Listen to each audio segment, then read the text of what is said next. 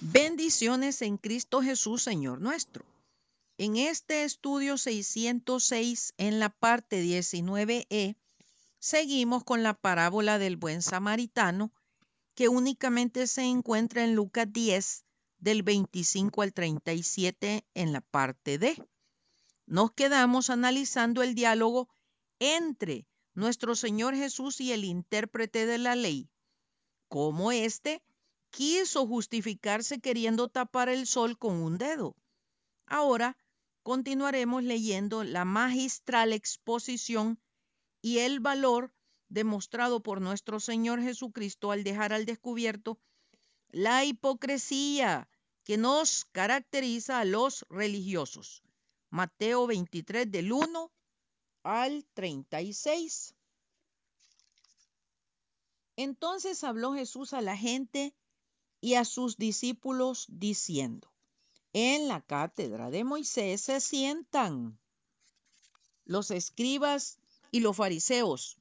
Así que todo lo que os digan que guardéis, guardadlo y hacedlo, mas no hagáis conforme a sus obras, porque dicen y no hacen, porque atan cargas pesadas y difíciles de llevar y las ponen sobre los hombros de los hombres pero ellos ni con un dedo quieren moverlas. Antes hacen todas sus obras para ser vistos por los hombres, pues ensanchan sus filacterias y extienden los flecos de sus mantos, y aman los primeros asientos en las cenas y las primeras sillas en las sinagogas y las salutaciones en las plazas y que los hombres lo llamen rabí, rabí, pero vosotros no queráis que os llamen rabí, porque uno es vuestro maestro, el Cristo, y todos vosotros sois hermanos. Y no llaméis Padre vuestro a nadie en la tierra, porque uno es vuestro Padre, el que está en los cielos. No seáis llamados maestros, porque uno es vuestro maestro, el Cristo el que es el mayor de vosotros sea vuestro siervo, porque el que se enaltece será humillado, y el que se humilla será enaltecido. Mas ay de vosotros escribas y fariseos hipócritas, porque cerráis el reino de los cielos delante de los hombres, pues ni entráis vosotros, ni dejáis entrar a los que están entrando. Ay de vosotros escribas y fariseos hipócritas, porque devoráis las casas de las viudas y como pretexto hacéis largas oraciones. Por esto recibiréis mayor condenación. Ay de vosotros escribas y fariseos hipócritas, porque recorréis mar y tierra para hacer un prosélito, y una vez hecho, le hacéis dos veces más hijo del infierno que vosotros. Ay de vosotros guías ciegos, que decís, si alguno jura por el templo, no es nada. Pero si alguno jura por el oro del templo, es deudor. Insensatos y ciegos, porque ¿cuál es mayor? ¿El oro o el templo que santifica al oro? También decís, si alguno jura por el altar, no es nada. Pero si alguno jura por la ofrenda que está sobre él, es deudor. Necios y ciegos. Porque ¿cuál es mayor? ¿La ofrenda o el altar que santifica la ofrenda?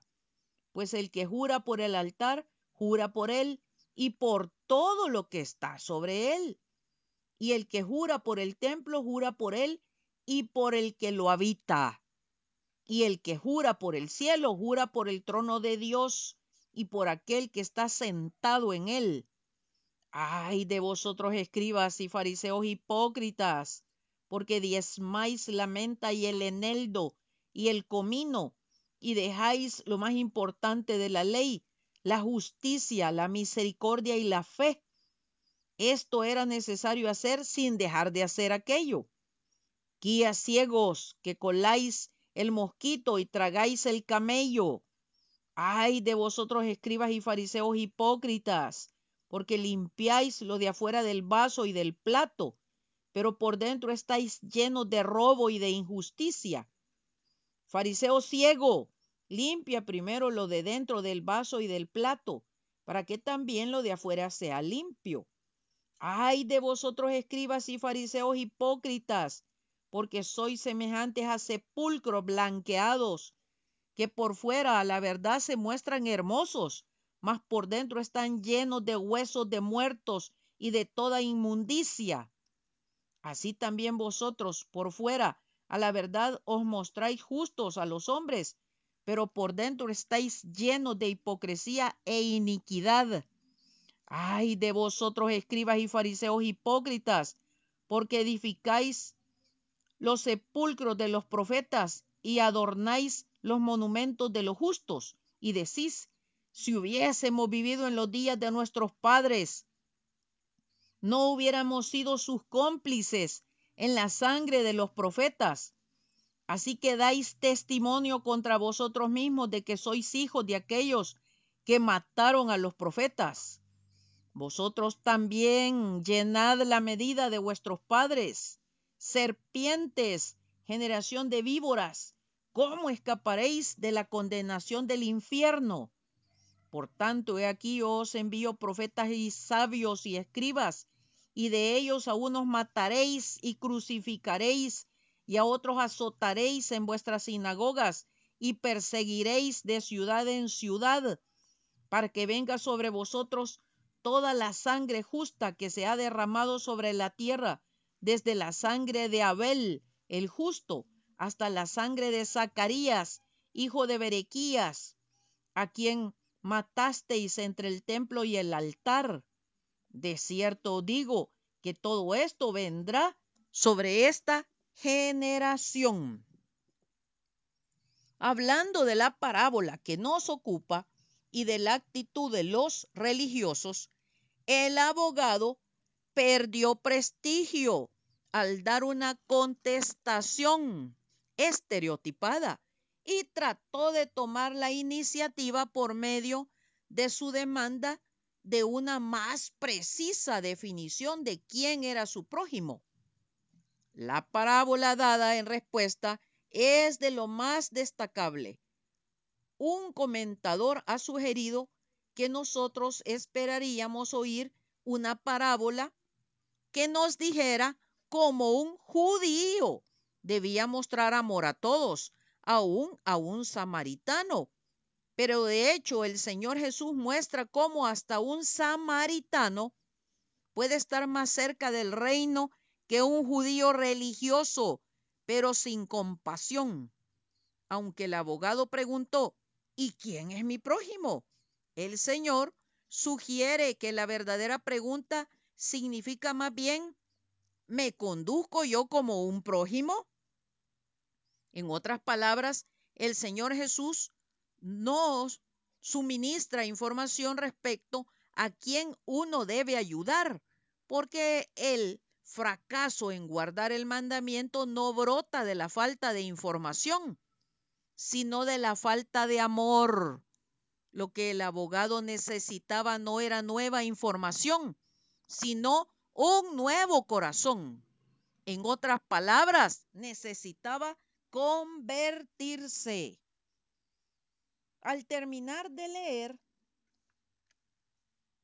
la verdadera conducta de los líderes religiosos de la época de nuestro Señor Jesucristo, nos queda muy claro el por qué le fue tan necesario al intérprete de la ley justificarse preguntando, ¿quién era su prójimo? Versículo 29. Como una maravillosa respuesta, el Señor Jesús contó la parábola. Recordemos que vamos leyendo y analizando versículo por versículo. Antes, definamos nuevamente el término prójimo. En griego, la palabra, la palabra prójimo se traduce con bastante exactitud el término pleison, que expresa la idea de asociarse con alguno, de entrar en su compañía. Leamos cómo respondió nuestro Señor Jesucristo. Jesús le dijo, Amarás el Señor tu Dios con todo tu corazón y con toda tu alma y con toda tu mente. Este es el primero y grande mandamiento. Y el segundo es semejante. Amarás a tu prójimo como a ti mismo.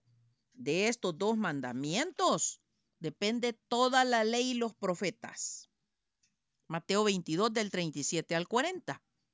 En Mateo 7:12 el Señor Jesucristo nos dice cómo tratar al prójimo. Así que todas las cosas que queráis que los hombres hagan con vosotros, así también haced vosotros con ellos, porque esto es la ley y los profetas. En Juan 13:34 leemos, un mandamiento nuevo os doy, que os améis unos a otros, como yo os he amado, que también os améis los unos a los otros. Versículo 30.